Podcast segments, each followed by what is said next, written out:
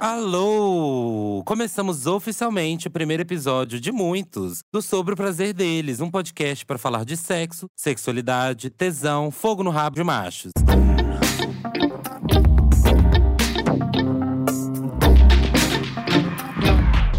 Meu nome é Uno Vulpo, sou médico, designer, produtor de conteúdo, uma pessoa frustrada, carente, mas eu tenho muito tesão em estudar e ler mais sobre sexualidade e sexo. e aquele que você vai escutar toda semana falar sobre sexualidade masculina, junto com o Neco e com o Luca Najar, né, meninos? Exatamente. Aqui quem fala é o Leandro Neco. Eu também tô aqui para apresentar o Sobre o Prazer deles, junto com o Uno e com o Luca trazendo toda semana o meu pitaco a respeito do sexo alheio, né? Eu que sou um homem cis e hétero, trabalho com comunicação, trabalho com áudio, sou estudante de moda, sou um monte de coisa aí e quero estar tá aqui pra gente poder ter umas discussões bem legais. E acho que é mais ou menos por aí, né, Luca? O que, que tu pode falar pra gente? Boa, né? É isso aí, galera. Eu sou o Luca Najaro, eu sou homem trans, heterossexual e tô aqui junto com essa galera para trazer as minhas vivências, para dar palpite, né? em cima do relato das pessoas, das histórias que vocês mandam pra gente. Também sou youtuber, né? Tenho um canal, sou produtor de conteúdo, filmmaker, sou criativo, minimalista e sempre tô comentando aí de assuntos relacionados também à internet. Minimalista, gente, eu amo. Amo. E por que que a gente tá aqui? Quando a gente pesquisa sobre sexualidade masculina na internet, as principais pautas são ejaculação precoce ou disfunção erétil. Então, basicamente, é homem que goza rápido e homem que o pau não sobe. E a discussão sobre sexualidade masculina é reduzida ao pau, e nem todo homem tem pau, né, Luca? É isso aí, Uno. Aqui no Sobre o Prazer deles, você vai ouvir um papo sobre sexualidade de homens que sai dessa conversa que todo mundo já tá cansado de ouvir, né? Homem também dá, homem tem vagina, homem tem inseguranças, homem tem medo, homem quer transar de amorzinho e, principalmente, homem não pode ser julgado por querer explorar a sua sexualidade mais amplamente, não é isso, Neco? Exatamente, né? E a sexualidade, tanto masculina quanto feminina, ela é extremamente reprimida. E no caso da gente aqui, né, homens se espera uma performance, um jeito correto de ser homem, tipo, principalmente gozar sendo homem. E até pra gente saber se relacionar com mulheres ou com outros caras, a gente precisa discutir sobre o que a gente gosta ou tem vontade, né? É isso, gente. Aqui você vai ouvir dos relatos mais corriqueiros aos mais incomuns sobre homens que querem descobrir ou já descobriram sua sexualidade e saber de especialistas e convidados o que eles entendem de cada assunto. Inclusive, em todo episódio, a gente vai ter um relato para vocês, de vocês, para vocês, para dar uma ilustrada sobre o que a gente vai falar aqui no programa, né? Bora lá? Vamos nessa, galera. Nós falamos demais. Então, hoje aqui, sem mais delongas, no primeiro programa da temporada, a gente traz um cara que é mais do que especialista quando o assunto é masculinidade. Ele é o idealizador do Memo, que é um projeto que tem foco em promover a reflexão de homens sobre os seus modos de agir, de vivenciar sua masculinidade por meio de grupos de reflexão, produção de conteúdo, consultorias e muito mais. Ele é o Pedro Figueiredo. Seja muito bem-vindo, Pedro. Boa! Primeiro, muito obrigado ao convite aí, Uno, Luca, Neco prazer estar aqui, né, sendo o estreante aqui desse podcast, né? Um prazer enorme, viu? Obrigado pelo convite. Eu falei que vocês vão me deixar tímido aberto com essa resenha. Eu, apesar de falar bastante disso, sou um cara tímido. Me apresentando rapidinho, eu sou Pedro de Figueiredo, eu sou fundador do Memo, como o Luca colocou. Eu tenho 34, faço 35 anos sexta-feira. Eu sou formado em comunicação social pela UF, pós-graduado em direitos humanos, gênero e sexualidade pela Fiocruz e hoje sou mestrando também na Fiocruz em saúde coletiva desde 2017 que eu faço o mesmo acontecer e o mesmo que tem como propósito né, promover equidade de gênero por meio do debate de masculinidade tem três formas de atuação. Os grupos reflexivos que a gente oferece para as pessoas né, gratuitamente e funciona semestralmente, então a cada semestre a gente abre novos grupos de homens para refletirem sobre suas questões.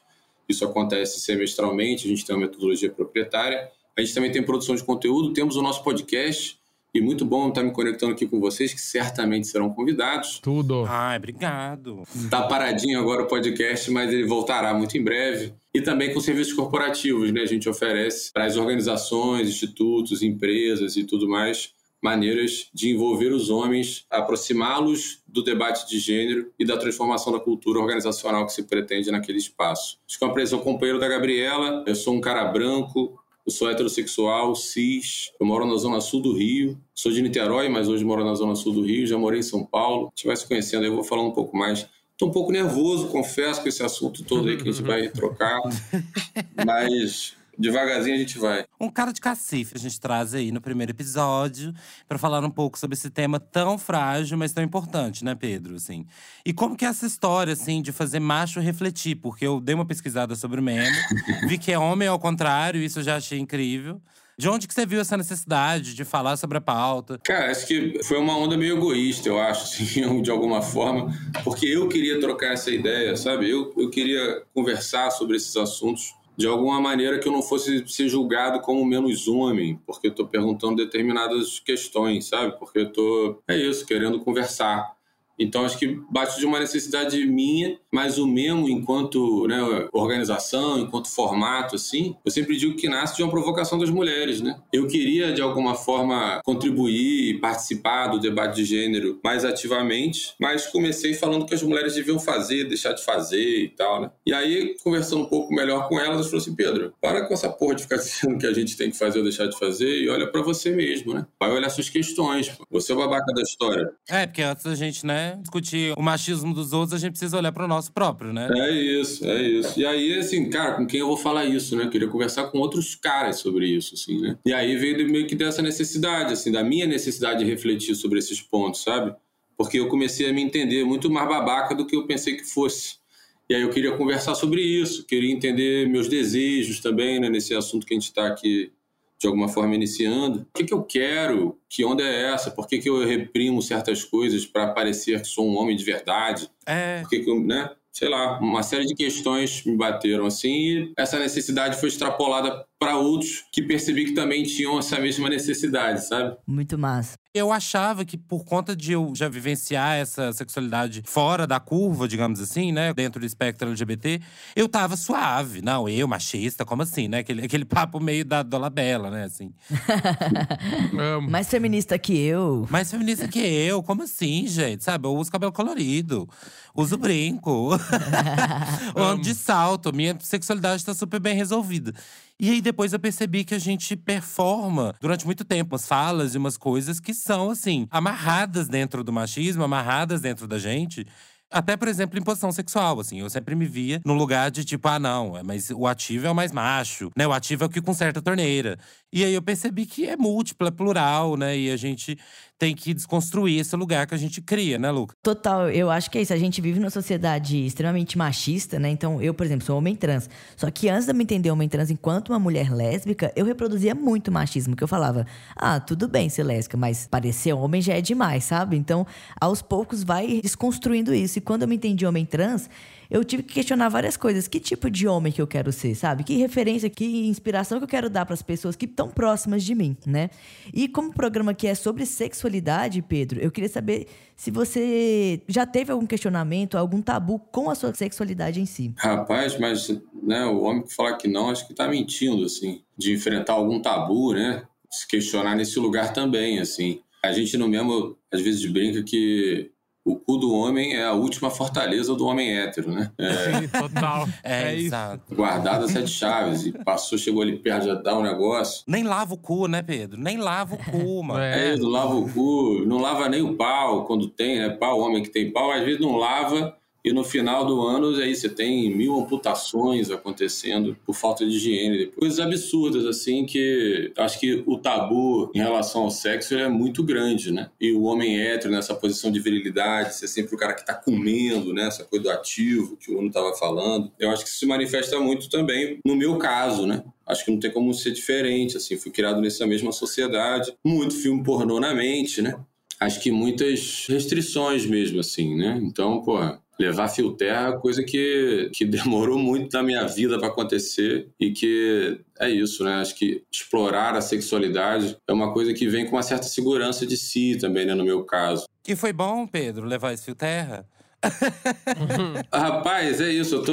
Não sei, cara. Foi maneiro, mas às vezes não foi. Eu não sei, tô, tô processando ainda essa coisa toda. Eu comecei a explorar coisas não muito tempo, assim, né? Sempre fui um cara muito caretinha nesse sentido. Ao discutir isso, ao entender um pouco mais essas questões, você vai até se permitindo um pouco mais explorar outras coisas, né? Ter outras sensações. Eu não tô falando só de cu aqui, não.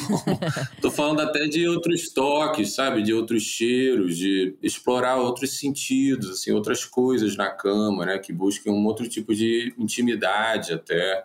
Isso vem de uns anos para cá, assim. Não está presente na minha vida desde que iniciei minha vida sexual, sabe? Então acho que tem sido uma descoberta e tanto. E lidar com vários desses tabus, né? Meus, da minha companheira é um processão, assim, né, cara? Esse assunto, assim como vários outros que a gente debate, masculinidades, ele é atravessado por muitas questões, né? Então acho que é um processo, assim, lidar com isso de uma forma madura. Tava pensando também, porque lá no início tu falou uma parada que eu me identifiquei muito, assim. Quando a gente vai começar a conversar, né, sobre sexualidade, aí tu vai procurar pessoas e tal. Tipo assim, eu lembro claramente que eu tinha dois amigos que eu podia trocar uma ideia sobre coisas muito específicas, assim. Sim. Sabe? Eu não tinha outras pessoas pessoas, assim. E isso eu sinto que é uma parada muito, tipo, do homem hétero. Se o cara abre para conversar algumas coisas, tipo, já rola todo um bafafá, né? Tipo, tanto que homem tem medo de fazer xixi sentado, né? Tipo, acha que tem. Gente, isso é um absurdo, né? Não, é um absurdo, assim. Aqui em casa a gente não tem esse problema, todo mundo mija sentadinho.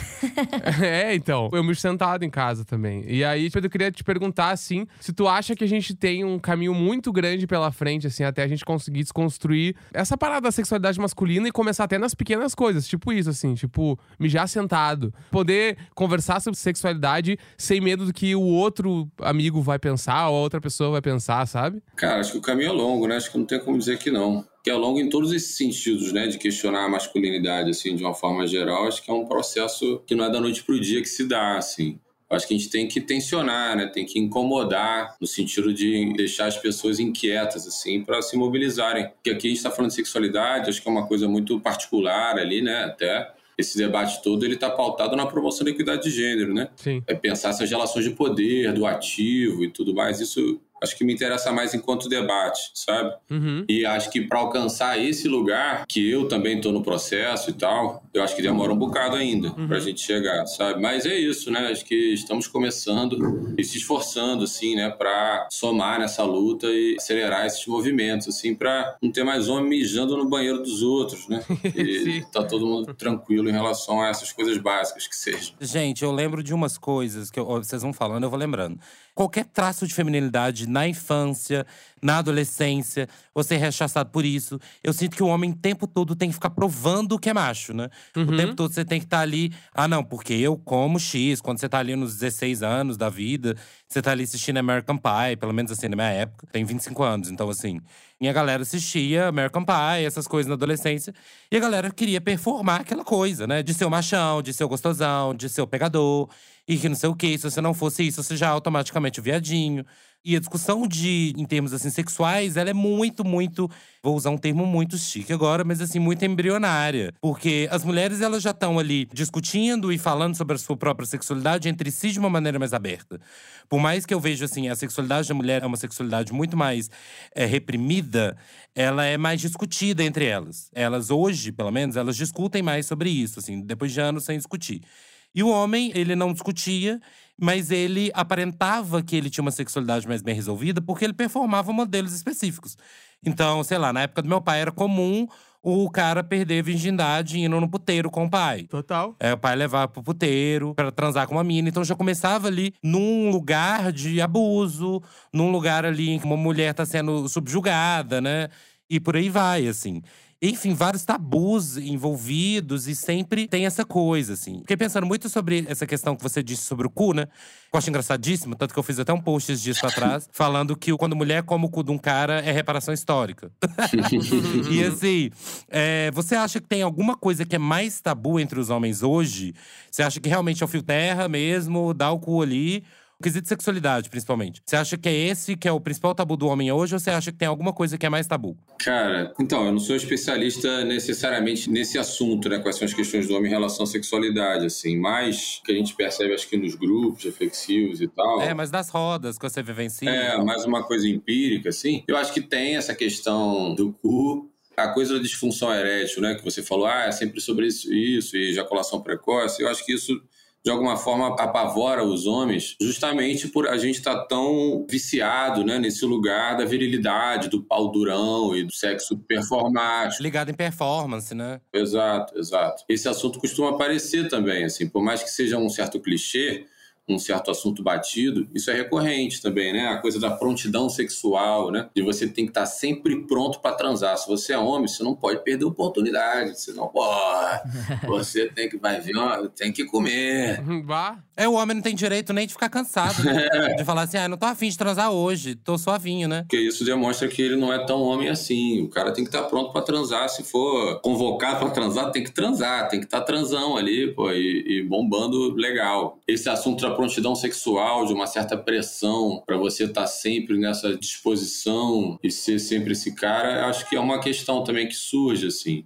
Fora outras questões mais relacionadas a outros tipos de explorar a sexualidade, né? De relacionamentos não monogâmicos. Esse tipo de coisa também é um assunto, assim, relacionado a ciúme, a uma certa posse. Esses assuntos se atravessam, né? Como eu estava falando, assim. Imagina, né? Um cara mais gostoso que eu pegando minha mina, né? Exato, tipo, e às vezes até isso, minha mulher tá com vontade de pegar outra mulher, significa que ela não gosta de mim, eu decepcionei a classe dos homens. Tem várias questões que podem surgir e que a gente já vivenciou nesses grupos reflexivos, assim, relacionados à sexualidade, sabe? vício em pornografia, ou não necessariamente um vício, né, mas um certo abuso da pornografia ali como estímulo. Acho que muitas questões, cara, aparecem quando a gente fala de sexualidade entre homens, né? E como isso atravessa as relações de gênero de uma maneira geral. E é muito foda assim, essa parada da pornografia, né? Além do consumo excessivo, tem toda a parada de, tipo, tu basear o sexo nisso. Tu achar que aquilo ali é a é o que tem que acontecer, e, aí, tipo, meio que é isso, e aí tu não consegue te relacionar com outras pessoas porque tu tem aquela expectativa criada em cima de uma coisa irreal acaba que vira uma grande bola de neve, assim. Eu faço um paralelo engraçado, que é o seguinte: quando a gente tá, né, enfim, aprendendo as coisas, a gente vê filme de super-herói, a gente, né, vê essas coisas. A gente vê que o super-homem voa, a gente vê que o Homem-Aranha é só a parede. E aí a gente tem na escola a física ali, a matemática, para contra-argumentar essas coisas que eu vejo, né? E mostrar que aquilo é uma ficção. Já na pornografia, não. A gente não tem uma educação sexual nas escolas que faz um contraponto à pornografia, por exemplo, que é também uma ficção. Uhum. Então, a, as pessoas acabam achando que é aquilo ali. Então, os caras aprendem a transar real vendo pornografia.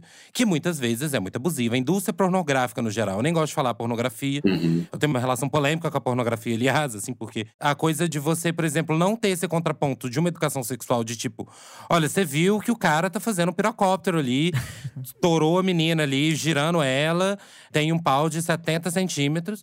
E aí você não tem alguém depois na sua escola falando: ou oh, então, não é bem assim. Não é seu pau de 12, seu pau de 15 é normal. E até mais confortável do que um pau de 70, 50, né? Eu ia perguntar até pro Pedro se ele acredita que a sexualidade masculina é pouco abordada nesse, tipo, nesses ambientes, assim, até que o Uno falou, assim, tanto de escola quanto em outros âmbitos da nossa vida, assim, sabe, Pedro? Ah, eu acho que sim, né, cara? A gente fala muito pouco sobre qualquer coisa, né, nós homens, assim. E aí, homens héteros, especificamente, falam de futebol, trabalho, política e mulher de um jeito bizarro. Sair desses eixos temáticos, novidade já pra gente. Então, falar de sexualidade desse lugar, né? De assim, o que, que você sente, como você sente prazer, como é que é isso, como é que é aquilo Pô, imagina, é impossível. Se o cara acha que o outro pode ser gay porque não quis transar, imagina ele falar que quer explorar outras maneiras. São assuntos de fato muito interditados, né, entre homens, assim. Acho que falta essa conversa em qualquer espaço, na real, né? Uhum. A gente sempre brinca que espaço para homens conversarem existem aos montes, né? Sim. Mas para falar dessas questões, para a gente conseguir de fato ganhar essa intimidade, né? Aí a gente falta esse espaço, por isso que a gente tenta promover esses grupos reflexivos e né, me propor a, a falar minhas intimidades aqui com vocês três. É isso, entendeu? A gente quer arrombar suas intimidades. Pedro, a gente trouxe aqui pro Marapuca. Que isso? Inclusive, assim, perguntando agora pro Luke e pro Neco. Vocês já deram rabo, vocês dois? Já rolou um fio terra na vida de vocês? Eu nunca. Né? o Pedro tava falando, eu tava pensando sobre isso, assim, que Tem que começar, né? Possível começar a experimentar. Eu nunca nem experimentei, entendeu? É, esse pra mim é o ponto. Acho que não, não tem que nada, né? É exato, não tem que nada. Eu tenho curiosidade de experimentar, entendeu? Então eu acho que faz sentido, assim. Eu acho que é isso, a gente tem curiosidade de experimentar, mas a gente não se permite. Eu acho que quando a gente percebe que a gente não se permite Sim. por uma questão de machismo, por uma questão, né, de preconceito e afim, aí realmente é uma coisa que a gente, né, seria legal pra gente não usar tem que a gente, né, trabalhar isso em cima. E como esse é o episódio 1, gente, a gente agora vai fazer um contrato com vocês que estão ouvindo esse programa. e até o fim da temporada, o Neco e o Luca vão ter que vir com aquelas, né, imagina. Pessoal, vir com relato de que deram o cu e, e tra- pessoal com detalhes de como que isso aconteceu. tem uma filósofa brasileira, né, contemporânea, que já dizia: Daco é bom, né? Então, assim. né, maravilhosa aí, Tati quebra barraco, um beijo. Acho que a gente tem que trazer ela aqui, inclusive. Claro. Mas você tava falando, Pedro, sobre essa coisa até do mundo gay, assim, né? Igual a gente falou no início do programa, no mundo gay isso também acontece, eu acho. Por mais que a sexualidade das gays aparenta ser mais bem resolvida, e apareça também, né? A sexualidade das gays aparece mais, né? A gente sabe que a conversa não é muito assim, né? A gente tem questões com posição de cama, ser ativo ou passivo, uma homofobia internalizada e diversas outras questões. Você acha que tem muita diferença entre o homem gay ou bissexual e o homem hétero? Tipo, inclusive outra pergunta, assim, amarrando isso. Dentro dos grupos que você trabalha, apareceram também homens gays, homens bissexuais também, que trouxeram questões sobre masculinidade para serem pautadas e por aí vai? Os grupos do Memo, a gente tem um orgulho danado até de, assim, de- da composição dos grupos ser bem plural, sabe? Homens trans, tem homens gays, tem homens bis, tem homens pans, tem homens de. É isso, de, de tudo que é tipo, de, de lugares diferentes, né? O Memo, desde a pandemia, começou seus grupos de maneira remota, então a gente tem gente tudo de norte ao sul, literalmente, né? De várias idades diferentes, de cores e raças diferentes. Então, a pluralidade de homens ela é muito importante para o debate acontecer de um jeito também mais legal, sabe? Para a gente ter outras vivências ali sendo compartilhadas, né? Senão, como diz meu amigo Caio César, vira um papo de homem branco. E aí não é tão legal assim. Você acha que o hétero é mais fechado? Você acha que a gay, ela esconde bem? E bissexual, por exemplo, é uma pessoa que tá ali a mais bem resolvida de todas? Cara, acho que todo mundo tem muita questão na cabeça, cara. Não sei se eu faria uma diferenciação assim, não. Acho que cada um tem um tipo de questão, né? Assim, quando eu converso com, com homens gays sobre questões de sexualidade, vem muito essa coisa de ativo e passivo, de ser. Como é que é quando é híbrido? Não é híbrido, não, né? Meu Deus, esqueci que é ativo e passivo. Tem um nome pra isso? Ah, são os versáteis. são os Versáteis. os versáteis. Versátil. Temos um especialista aqui no. Não, híbrido, gente. Híbrido é muito bom. Perdão, amigos que são versáteis. Nossa, eu, é assim, eu me senti um, um, um- um X-Men agora. Híbrido é muito bom. Híbrido é maravilhoso. Híbrido é muito foda. Então, assim, vem muito essa questão de, tipo, por que, que um é ativo, outro é passivo. O próprio nome, né? Um é ativo, outro é passivo. Como assim, né? A pessoa fica passiva? Eu não acho que é passivo. É, a gente trabalha pra caralho, gente. A gente que tá dando aí, a gente trabalha pra cacete. Essa coisa do poder, né? De geralmente o passivo ser o homem mais afeminado. Acho que muitas questões vêm, mas são questões talvez distintas um pouco. Mas passa por essa coisa da virilidade bastante, da paldurecência, você performar muito. Então acho que tem muitas questões similares, né? Tem suas especificidades, mas tem muitos pontos em comum, assim. Isso que é o legal, inclusive, da, da conversa com, com homem de tudo que é tipo, né? E é muito interessante isso que a gente tá conversando aqui, porque é, eu, como homem trans, eu tenho uma vivência muito diferente, né? De explorar a sexualidade e de, de ter iniciado a sexualidade dos homens cis, independente de serem héteros, gays, bis, enfim. Quais são as dicas pra ser um homem bom de cama? O que, que você acha que é ser um cara bom de cama? Acho que esse termo, né, acho que remete muito a uma coisa meio de performance, né? É isso, não lembro de ter discutido sobre esse termo em específico, assim. Acho que ser bom de cama é, é fazer do sexo algo legal ali, né? Um, um momento prazeroso, divertido. Eu tô numa de cada vez mais entender sexo como um momento de diversão, né? Então, assim, se eu tô conseguindo ter esse momento gostoso, né? E viver junto com a pessoa ali um momento gostoso, no caso, minha companheira aqui, está sendo legal pra gente, eu acho que eu tô sendo bom de cama. Independente do que está acontecendo na cama, né? Mas se a gente está se propondo a estar ali junto, se divertindo, se amando e tal, Eu acho que isso é ser bom de cama. Eu tô dando uma resposta meio chapa branca aqui, mas, mas é meio isso mesmo. Na verdade, é, eu acho que o bom de cama é ser bom para todo mundo, né? E esse aí é o melhor bom de cama que a gente pode ter. É uma pergunta capciosa, justamente por isso, porque quando a gente fala de bom de cama, a gente tá falando de performance. Os homens ficam muito pilhados em performance na cama e aproveitam muito pouco. Eu, por exemplo, eu achava que não podia rir, gente. Eu achava que não podia rir transando. E aí, sexo para mim era uma coisa que eu tinha quase um trabalho, assim. Sim. Eu tinha que, tipo, seguir aquele percurso, gozar no final, porque isso também você sempre tem que gozar, né? Sim. Você sempre tem que. E, e gozar não é pouco, você tem que gozar jogando teto, né? Assim. E, e- e performar isso, e transar em várias posições, fazer a mulher ou o cara partir no meio, sabe? Bambear as pernas. E se a gente seguir esses conceitos, até meu leg press é bom de cama. Porque assim, ele faz minhas pernas ficar bamba também na academia. Tem um Sabe? ponto, tem um ponto. Quando a gente fala sobre ser bom de cama, a gente leva uma outra pessoa em consideração, né? Que é uma outra pessoa que a gente muitas vezes tá considerando ser uma pessoa passiva ali daquela situação, né? É a mesma coisa de beijo. Quando a gente beija alguém, não é eu beijo bem ou a pessoa beija bem. Eu acho que nós dois beijamos bem, nós dois combinamos o beijo, né? Encaixou, né? rolou aquela sinergia. E aí a gente lembra que existe uma outra pessoa ali. Muitas vezes uma mulher, né, inclusive, assim. Então, puxando isso, você acha, Pedro, que as mulheres têm muitos tabus em cima da sexualidade dos homens? Porque eu vejo umas mulheres aí também que falam umas coisas que eu fico de cabelo em pé também, assim, quando o assunto é homem, assim. Minha tia mesmo, por exemplo, ela pegou uma maquininha minha. Sei lá, eu acho que eu tava no banheiro e tinha uma maquininha minha de fazer barba e eu nem tinha barba na época. então, obviamente, a minha maquininha era pra parar pelos pubianos, assim, né? Os pelos do saco e por aí vai. Ela achou um absurdo. Ela veio cagar rega pra cima de mim. Minha tia veio cagar rega pra cima de mim, eu lá com os meus 17 anos, morrendo de vergonha. Ela veio falar que homem não, não raspa, homem não depila, homem não sei o quê. Homem tem que deixar uma floresta amazônica ali embaixo, né? Assim. As mulheres vivem na mesma sociedade que a gente, né? A sociedade é estruturada dessa forma. Então, elas reproduzem isso é, aos montes também.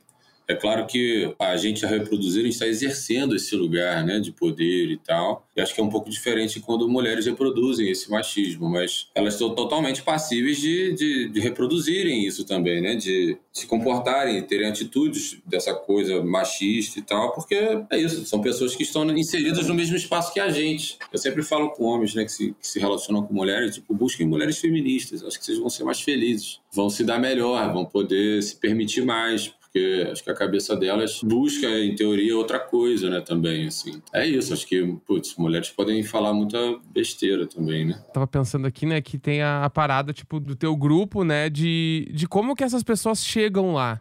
O quão difícil é acessar algumas pessoas, que barreiras que você precisa quebrar lá no início, ou não. As pessoas que procuram já, elas já estão abertas à discussão, já estão abertas a conversar. Tipo, como que a gente consegue acessar melhor a sexualidade e a intimidade dos homens, assim, sabe? Pra educar esse homem, tipo, do melhor jeito possível, assim, tipo… Tu consegue enxergar isso, assim, de quando a pessoa chega lá pra conversar com vocês e ela tá, tipo, muito travadona, ou as pessoas normalmente já chegam com uma porta aberta pra conversa poder fluir melhor, assim. Cara, no- nos grupos que a gente promove, né, as pessoas buscam a gente. Uhum. Então, em teoria, elas estão ali um pouco mais predispostas a conversar sobre esses assuntos que elas não conversam corriqueiramente, assim. Mas, mesmo assim, às vezes a hora ali bate, né? Assim, ita, você se sente sem graça de se colocar e tal. Uhum. A pessoa não ter a obrigatoriedade de se manifestar, né? A pessoa pode entrar mudo e sair calada, porque às vezes, para aquele cara ali, escutar Só ouvir tá bom, né? é, já é uma coisa e tanto, sabe? Já é um desafio e tanto. Sim. A maneira de abertura, assim, eu acho que não é sobre educação, né? É sobre reflexão. Uhum. Que não deixa de ser uma forma de se educar. Não nesse lugar didático, né? Mas nesse lugar reflexivo, assim, e independente do assunto também, né? Eu acho que a maneira que a gente costuma utilizar e costuma dar certo é se colocar em primeira pessoa e trazer você para a história, né? Se vulnerabilizar primeiro. Então, se você quer conversar com alguém sobre sexualidade, é isso. Fala você do seu cu primeiro antes de perguntar do cu do outro, sabe? Acho que tem que ir na sinceridade, assim, na transparência, na vulnerabilidade mesmo, assim, partindo de você que está querendo que o outro se engaje nessa conversa também, sabe? Acho que Uhum. se colocar em primeira pessoa, né, trazer para você a situação, é uma maneira que a gente utiliza de aproximar de outros homens, assim, né? Porque o cara não tá acostumado a falar sobre nada. Uhum. Como é que você vai querer que o cara comece já falando tudo, né? Sim. É meio contrassenso, assim, me parece, sabe? Então, É, já se abrindo igual uma laranja. Mas tem que partir de você, que já está disposto a isso, que está querendo puxar a conversa. É uma maneira que para mim parece fazer sentido e que dá certo, porque é isso, o cara fica um pouco mais confiante porque você está dividindo com ele, você está confiando nele aquela sua vulnerabilidade, né? Uhum. Eu acho que uma porta se abre quando você faz isso. Existe a possibilidade, né? Porque o cara pode ouvir e continuar quieto, mas acho que existe a possibilidade da conversa se dar. Uma coisa que eu acho legal desses encontros é criar um ambiente seguro também, né? Para além de você começar a falar, você cria um ambiente seguro onde essas pessoas se sentem confortáveis de estar lá e talvez futuramente compartilhar algum sentimento, alguma questão que ela tenha, né? Sim, é um espaço de troca entre homens para a gente falar o que a gente queira falar sem se sentir julgado como menos homem por isso, né? Massa. É importante a gente trazer essa coisa justamente do escutar, né? Porque esse é o propósito do programa, aliás. Porque é igual, por exemplo, sei lá, eu tô andando só entre amigos maromba. Eu fui essa pessoa, gente. Eu, com 17 anos, eu era o gato maromba, gomiza barriga, Arthur Piccoli do rolê. Meu Deus! Não, era muito esquisito, gente. E aí, um dia eu passei num café na Santa Cecília e virei hipster. amo, amo. Como eu convivia só com uns caras marombeiros e tarará, eu acabo expressando a opinião daquele grupo, né, também. E então eu acabo só escutando aquele lado da história. Uhum. Então, muitas vezes, os homens, eles, como eles se encontram no meio de vários outros homens sempre, né? Homem é amigo de homem. E tem essa questão também, ah, homem pode ser amigo de mulher? E aí a gente nunca escuta o outro lado da história. Esse programa é justamente nesse sentido da gente trazer uma discussão que às vezes você não teria na roda dos seus amigos, né? E você finalmente vai ouvir uma coisa diferente e talvez vai até trazer isso depois pra discutir. Porque às vezes aquela mesma ansiedade que você tem, tipo, nossa, putz, eu sempre quis levar um fio terra por uma coisa que as- eu não achava que as pessoas também sentiam, né? Eu acho que o trabalho de educação sexual é muito importante justamente porque você vê que você não é esquisitão porque você gosta de um sexo selvagem. Ou porque você gosta de um sexo amorzinho. Ou você gosta de XY. Porque no seu grupo de amigos todo mundo fala e performa como se fosse o cara pirocudo e por aí vai. E aí você descobre, quando todo mundo abaixa as calças, você descobre que todo mundo tem o mesmo tamanho de pau que o seu. Então, assim, é, eu acho que essa que é a conversa, né? Da gente escutar relato, da gente escutar comentário e afins, né, Luca? Exatamente. E agora a gente vai para uma das melhores partes desse programa, que é a telemensagem, que é onde a gente responde as dúvidas, os relatos e testemunhos que você, ouvinte, manda pra gente. E para participar aqui, é só você mandar sua questão para o contato arroba centomesmo.com.br, no nosso Instagram arroba sobre o prazer deles e até mesmo nos nossos Instagrams pessoais. E o negócio que a gente vai fazer aqui é te ouvir e te ajudar. E hoje a gente tem alguns relatos aqui que são bem interessantes e vai bem de encontro com o que a gente está conversando. A primeira pergunta é do Cláudio, que é um nome fictício, obviamente, né? Tudo aqui é anônimo. Ele falou o seguinte: Eu sou uma pessoa bem suave e resolvida quanto à minha sexualidade. Como homem, sempre busquei questionar e tentar coisas novas e zero tabus. Dou o cu com vontade, kkkk. Mas agora estou namorando uma menina que fica cagando mil regras, falando que tal coisa é de macho, tal coisa é de menina. Eu estava estudando pedir para ela me dedar, mas eu tenho medo de acabar é perdendo ela. O que eu faço? Nossa, então, gente, essa aí é, é pesada, né? É justamente aquele caso que a gente tava falando, né, Pedro? Da coisa da mulher também ter os tabus em cima, né? Sim. O que, que você recomendaria pro Cláudio? Rapaz, vocês estão colocando aqui em cada situação, hein? Leia meu livro. Acho que é onde está seu desejo, né? Se você tá com desejo, se você dá o cu com vontade, que nem você falou, e, e a mulher fica bolada que você gosta disso, não sei se vai dar muito certo, se, se você vai conseguir. É isso, vai acabar perdendo ela, mas você está disposto a, a reprimir esse seu desejo, né? A lidar com isso? Acho que tem que botar isso na balança. Porque pelo que você falou, É, exato, eu acho que não tá tendo diálogo, né? está disposto a lidar com a frustração de não ter, não dar o cu com vontade? É, não tá tendo diálogo, né, dos dois ali, né? Assim, e eu acho que assim, se o relacionamento não tem um diálogo, né? É, Então, assim, de que que adianta você estar nesse relacionamento, né, Cláudio? E parte do relacionamento é se entender na cama também, né? É, total. isso pode ser construído, né?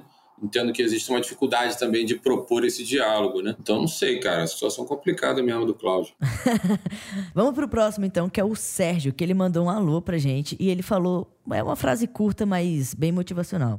Depois que minha esposa começou a me dedar, minha vida mudou. É isso. Tu vê a diferença de conversa entre as pessoas, né, dos dois relacionamentos, assim, tipo, o primeiro, o cara tava com medo de falar pra perder, E o segundo, pelo que dá pra entender, tipo, o Sérgio já conversou com a esposa e já tá rolando já tá sendo legal pra todo mundo. Muito do que o Pedro falou também ali, tipo, de até onde tu tá disposto, né, a reprimir esse desejo e até onde a outra pessoa também tá disposta a, tipo, querer continuar com esse relacionamento sabendo que não tá agradando o seu parceiro ao máximo também, assim, né? Tem essas duas nuances principais, assim, desses dois casos que me bate muito, sabe? Tipo, não sei o que vocês pensam sobre isso, né? Mas foi o que me bateu diretamente, assim, sabe? No caso, ele falou da esposa, né? Que a esposa começou a, a vida mudou. É uma possibilidade também, né? Você ter um relacionamento onde você se sinta confortável o suficiente para ter essas conversas, de explorar outras coisas e tal. Não sei se, Neco, você é solteiro, se é casado, se namora. Sou casado. Aí, ó. Tá aí uma boa oportunidade, pô, trocar ideia com uma pessoa que já te conhece. Sim, é, total. Sabe, trocar essa ideia de uma maneira franca, honesta, assim. e Pode ser maneiro para ela. Esse programa é Arapuca pro Neco dar, vocês estão percebendo, né, gente? tá tudo convergindo pra esse lugar, assim, eu tô Todo entendendo. mundo ali, ó. Não, eu tô pegando o gancho de Sérgio. tô pegando o gancho de Sérgio aí que fez com a esposa. E acho que pode ser um, sei lá, um assunto interessante entre o casal. Por mais que ache uma merda depois, acho que é uma maneira legal de trocar ideia. E a gente tem também aqui a Carla, que ela falou, que é uma mulher, né, que mandou um depoimento pra gente, que ela falou o seguinte, que é muito interessante. Eu sempre fui aquelas mulheres que se apaixonou por homens mais sensíveis e carinhosos. Durante toda a minha vida, minhas amigas viviam me dizendo: você só se apaixona por boy que parece viado. Eu acho isso tão ridículo porque o jeito que o cara vive e performa a sexualidade dele não deveria também acabar recaindo sobre as mulheres. Elas querem o que agora? Que os homens coloquem arreio nelas e botem pra lavar roupa? Só um desabafo. Usou a DM pra fazer o desabafo, pra falar isso, né? que- Ela está cansada da masculinidade tóxica das mulheres também, né? exatamente, exatamente. Entra de encontro de novo aquela coisa, né? Como que a masculinidade ela permeia outros lugares que não são os homens, né? E a gente precisa realmente o tempo todo trazer e discutir isso, até pra gente mudar um pouco o círculo, né? Ela, no meio das amigas delas, ela é a pessoa ali que tem um pouco mais de cabeça, gosta de um, de um cara que tem uma feminilidade mais acentuada e que tá tudo certo, né? Você não precisa ser o machão, um Terry Crews, pai do, do Chris lá, todo mundo deu Chris, pra ser um macho, né? Você pode ser um cara mais romântico. Eu lembro que essa discussão até leva a questões estéticas, assim. Eu lembro que foi uma discussão muito grande quando a Jade tava no BBB e aí ela começou a pegar o PA e aí a galera começou a fazer um paralelo com o ex dela. Acho que é João Guilherme, José Guilherme, algo assim. João João Guilherme. Guilherme. João Guilherme. E aí a galera, nossa, mas ela agora tá com um homem de verdade. Tipo, putz, por que, que o, o João não é um homem de verdade também? Que, que o cara não pode se preocupar com a aparência? Ou por que, que o cara não pode ser mais magro? Ou por que, que o cara não pode ser mais gordinho? Enfim, né? A gente leva até questões estéticas em voga, né? O que, que vocês acham? Eu acho que essa questão estética é, é, é muito importante mesmo, bem relevante, porque, por exemplo, eu sou um cara baixinho, sabe? E eu sempre sofri com isso, tipo, não é homem suficiente, sabe? É baixo pra fazer as coisas, porque a gente tem essa virilidade do homem alto, musculoso, que protege, né? Que é o, o macho alfa da relação, e eu sendo mais baixo que a minha namorada, as pessoas olham com uma forma tipo, ah, não é homem suficiente, né? Então, é, a questão da estética também é bem importante. E me pega em vários lugares, assim, de eu ficar querendo ser mais alto, de eu ficar querendo mostrar que, sim, muitas das vezes eu sou homem de verdade, sendo que eu não preciso provar nada pra ninguém por causa de uma altura, né? Essa reprodução que a gente estava falando antes, manifestado no que parece ser de mulher, é visto como menor, como inferior, né? E como isso está enraizado também nesse, nesse aspecto estético, né? Atributos físicos e tal. Então, o cara forte, o cara mais alto, o cara não sei o quê, acaba sendo atribuído mais a esse lugar do que homens com outras características físicas, né? Eu acho que isso também é uma manifestação desse lugar, desse olhar de que é, o que é mais próximo do feminino, da mulher, é menor, né? Pior, fica em, em segundo lugar, né? Não, exato, exato. E agora, infelizmente, a gente tá encerrando, mas antes da gente Ah. encerrar completamente, a gente tem um rapidinha, que é um bate-bola meio assim, sabe? Marília Gabriela. Pra gente aí falar umas perguntinhas pra você, Pedro. O que você sente que vem no seu coração primeiro, assim, bem sessão de psicanálise. então, qual que é a sua posição favorita, Pedro? Posição favorita? De ladinho. De ladinho. E, e sexo anal ou oral? É, oral. Menagem ou suruba? Homenagem. Oral, você prefere fazer ou receber? Rapaz, receber, né? Não tem como. Mas é muito bom fazer também, né? Isso. Inclusive, tem uns caras que não lambe buceta, né? Tem essa tour também, né? Tem. É, tem essa maluquice. Que eu fico assim, passada. Tem todo um capítulo aí. É. Nossa, gente, assim, muitos tópicos, tá vendo? Escolher, essa é difícil de escolher, mas receber ganha ainda. É, britadeira ou amorzinho? Você curte um sexo mais selvagizão assim? Ou você prefere os amorzinhos? Eu prefiro os amorzinhos, amorzinho 100%. É, por cima ou por baixo? Ah, acho que começa por cima, termina por baixo. Uma troca ali, híbrido, híbrido. Híbrido, híbrido, híbrido. É isso. Qual foi o local mais inusitado que você já transou? Rapaz, não sei dizer, cara. Tô pensando em banheiros de, de noitada, assim, mas não sei nem se é tão inusitado isso. Não sei, cara. Mas assim, rolou em banheiros públicos. Rolou, rolou. Ah, é ótimo. Isso aí já é inusitado pra muita gente. Já é, né? Já é inusitado. Já. Super. E gemido, você fica mais um silencioso ou é megafone? Gosta de narrar, Galvão Bueno ali? Não, acho que eu sou mais. Se for pra botar nesse, né? Eu sou mais próximo do silencioso do que do Galvão Bueno. Ah, entendi. Mas você curte falar umas putaria e afins? Ah, de vez em quando é bom. Mas é isso, não, não fico narrando o jogo, não. Aí pra mim é um pouco de exagero. Gente, infelizmente a gente tá chegando no final do nosso papo hoje, né? E antes da gente encerrar de fato, eu quero muito agradecer Pedro por ter vindo aqui, ter conversado com a gente, ter respondido esses nossos um milhão de perguntas, assim, num clima tão gostoso que foi o papo. Eu queria muito que tu deixasse um recado pra gente aí, faça onde as pessoas podem te encontrar na internet e tal. O espaço é teu, pode deixar uma mensagem pra gente. Boa. Primeiro agradecer também o convite mais uma vez aí. Porra, falei um monte de coisa aqui, gente. Eu não tô entendendo. Tô aqui processando essas coisas que eu falei. É, mas foi ótimo. Acho que foi um prazer estar aqui com vocês. Acho importante, né? Tem um cunho até político, eu acho, de falar disso, assim, publicamente, abertamente e tal. Arroba projeto.memo no Instagram. É, acho que é a maneira de procurar a gente, ver o que a gente tem feito. A gente vai voltar a publicar coisa. Tem o nosso site, o memo.com.br. O e-mail, contato.memo.com.br. E-mail, tô me sentindo no, no programa dos anos 90, né? Passando e-mail, assim. Meu e-mail de contato. Os internautas. É, os internautas entrarem em contato aí, caso queiram alguma empresa interessada em fazer algum tipo de trabalho, fazer algum tipo de parceria institucional. É isso, estamos aí. Se aproximem de nós, vamos botar esses homens para trocar ideia. A gente precisa se engajar, né? Se mobilizar nessa, nessa luta política aí que as mulheres estão capitaneando há, há mais de século. Arrasou. E lembrando que é memo com H, tá, gente? É homem ao contrário. Isso. Ah, M-E-M-O-O-H. Boa. Isso aí. Arrasou, Pedro. Muito obrigado. Muito importante aí o seu trabalho. E você, querido ouvinte que tá aí do outro lado, não deixe de seguir o podcast na plataforma de áudio que você usa para ouvir a gente. Nós temos episódios toda semana nas quartas-feiras. E eu esqueci mais de alguma coisa, Uno?